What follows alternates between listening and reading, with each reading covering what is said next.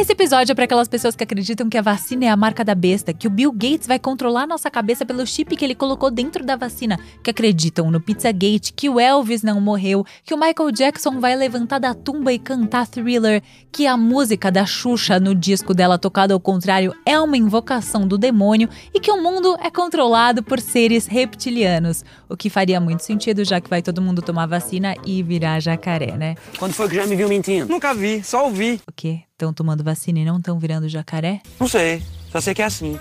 Ah, e sejam muito bem-vindas à segunda temporada do Mais Eu Ri. Se inscreve aí no canal e bora começar. Peidei do lado do defunto. Eu dei muita risada na hora que a menina gozou. Uma vez que a minha mãe Foi na comeu missa, muito brisadeiro. Foi no velório de legal. Carlos. Na aula da faculdade, eu só não lembro do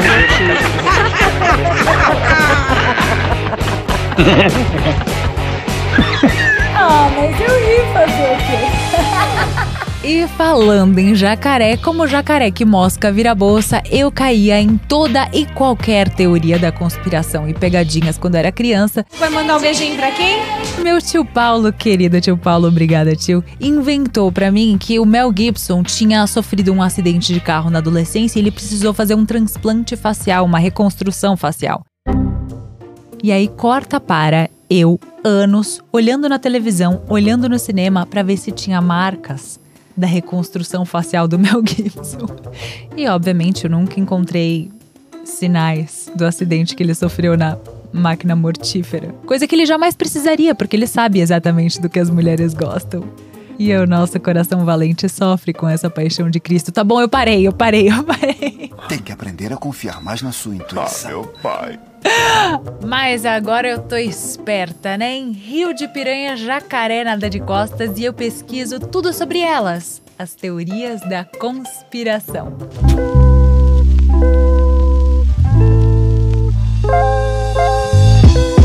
Mas trocadilhos à parte, realmente as teorias da conspiração estão ganhando muito mais evidência com as redes sociais, né? E não é só no Brasil que os répteis estão fazendo sucesso, não.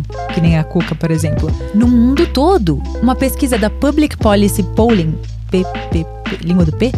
Em 2013, que eles fizeram, indicou que 4% dos americanos 12 milhões de pessoas acreditam que as relações internacionais e os maiores líderes mundiais são seres reptilianos fantasiados de pessoas. America's so true.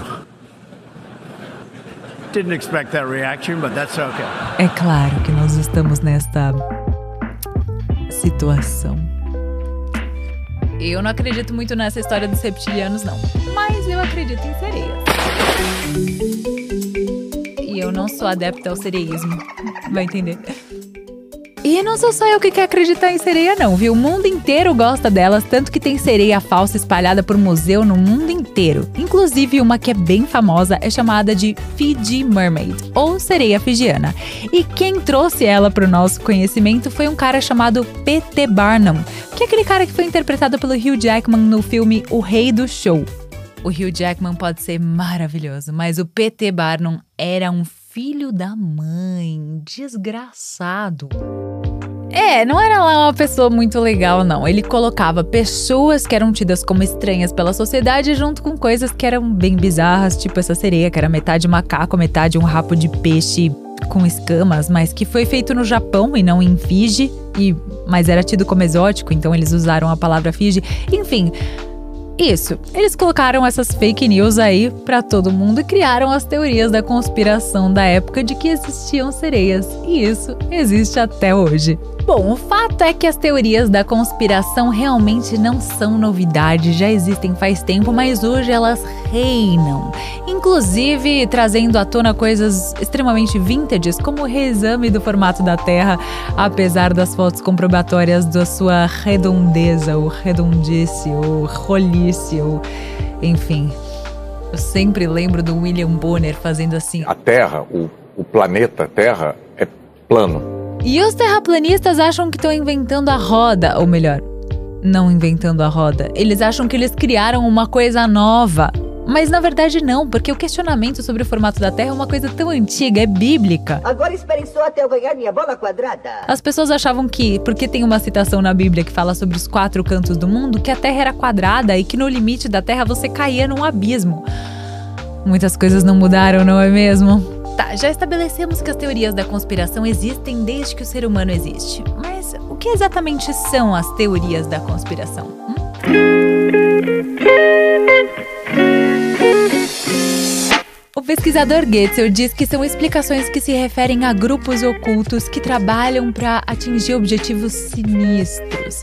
E as pessoas escolhem acreditar nessas teorias da conspiração por diferentes razões. Ou para explicar coisas bizarras que ninguém entende, ou para se sentir mais especial, e só você sabe daquele negócio. Que merda.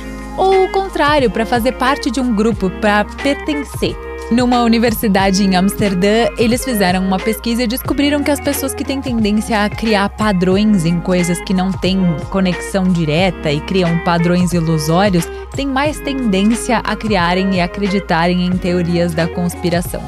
E as pessoas geralmente acreditam em teorias da conspiração por buscarem um senso de segurança em uma realidade em que eles não têm segurança ou controle daquela situação.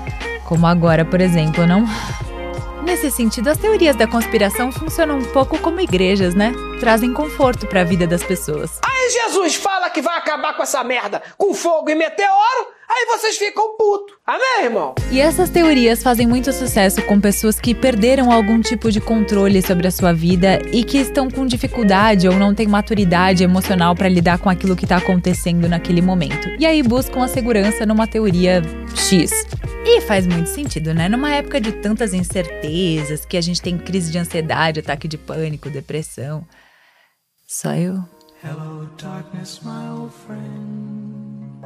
Numa época de tantas incertezas, faz sentido, né, que tenham tantas teorias da conspiração assim numa época de pandemia, por exemplo. Porque é o terreno perfeito, né, para o plantio dessas teorias. Ainda mais podendo atingir milhões, se não bilhões de pessoas pelas redes sociais. Apesar de toda essa disseminação de fake news e de teorias da conspiração ter sido facilitada pela internet e pelas redes sociais, isso já existe há muito tempo, né? Toda vez que surge uma doença nova ou algo que ninguém consegue explicar, isso vem acompanhado de um monte de teorias da conspiração. Inclusive, por exemplo, na época da peste bubônica, vários judeus, milhares de judeus, foram queimados naquela época porque acreditaram que eles tinham envenenado os poços de água e isso tinha trazido a peste bubônica. As pessoas sendo pessoas, né? E mostrando a que vieram, gente, pelo amor de Deus. Conspiracionistas punindo inocentes pela própria loucura da mente. É isso que eu digo, gente. Meu maior medo é a loucura dos outros e depois a panela de pressão. Naquele livro Sapiens, o escritor Yuval Noah Harari diz que a nossa espécie só conseguiu prosperar porque, por uma razão que ninguém sabe explicar direito, a gente conseguiu ter a capacidade de ter pensamentos abstratos e subjetivos. Ou seja, a gente conseguia pensar em mais coisas do que apenas, ah, vamos caçar e uma galera, todo mundo junto para conseguir pegar um animal maior e alimentar mais pessoas. A gente! Não, a gente se uniu por coisas como deuses e deusas, a força da natureza, patriotismo, países. E isso é uma faca de dois gumes, né? Porque essa mesma capacidade de ter dois pensamentos diferentes, um objetivo e um subjetivo, também trouxe a capacidade da gente ter pensamentos sobre teorias da conspiração e outras coisas. A gente vai morrer! E a gente ainda não sabe muito bem quais são as consequências disso. Será que todo mundo está sujeito a acreditar em teorias da conspiração?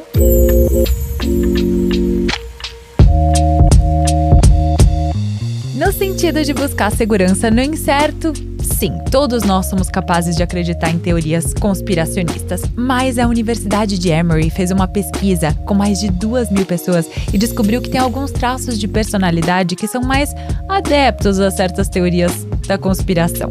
Por exemplo, pessoas que são menos humildes ou menos agradáveis socialmente tendem a ir para esse lado para pertencer a algum lugar, né? Ou saber mais, aqueles motivos que eu já expliquei. E também pessoas que têm algumas patologias, como narcisismo, têm essas tendências a acreditar nessas coisas. E claro que as pessoas que acreditam nessas teorias geralmente são alienadas e isoladas socialmente. Mais um argumento a favor da pandemia ser um terreno fértil demais para a disseminação dessas teorias da conspiração. E essas pessoas, elas se distanciam tanto da ordem social que elas têm muita dificuldade em aceitar teorias convencionais e explicações científicas sobre os fatos, porque elas desconfiam da legitimidade das fontes. Isso explica muita coisa sobre esse negacionismo bizarro que está se espalhando por aí, né? Isso porque as teorias da conspiração são criadas por pessoas e não por fatos. É por isso que é tão difícil argumentar contra elas. Você é burro, cara, que loucura. Como você é burro. Que coisa absurda. Mas apesar de ser uma coisa tão antiga, ainda não se sabe a longo prazo qual vai ser o resultado de uma grande massa de pessoas acreditar numa teoria da conspiração específica ou em várias teorias da conspiração, e também não se sabe muito bem o embasamento neurológico por trás do motivo pelo qual a gente acredita nessas teorias. Agora, o que a gente sabe mesmo é que provar que essas teorias não existem é muito difícil, né? Porque as pessoas que acreditam nelas desconfiam das autoridades e acham que todas as pessoas poderosas são corruptas. Como é que faz, gente? E não que não sejam, né?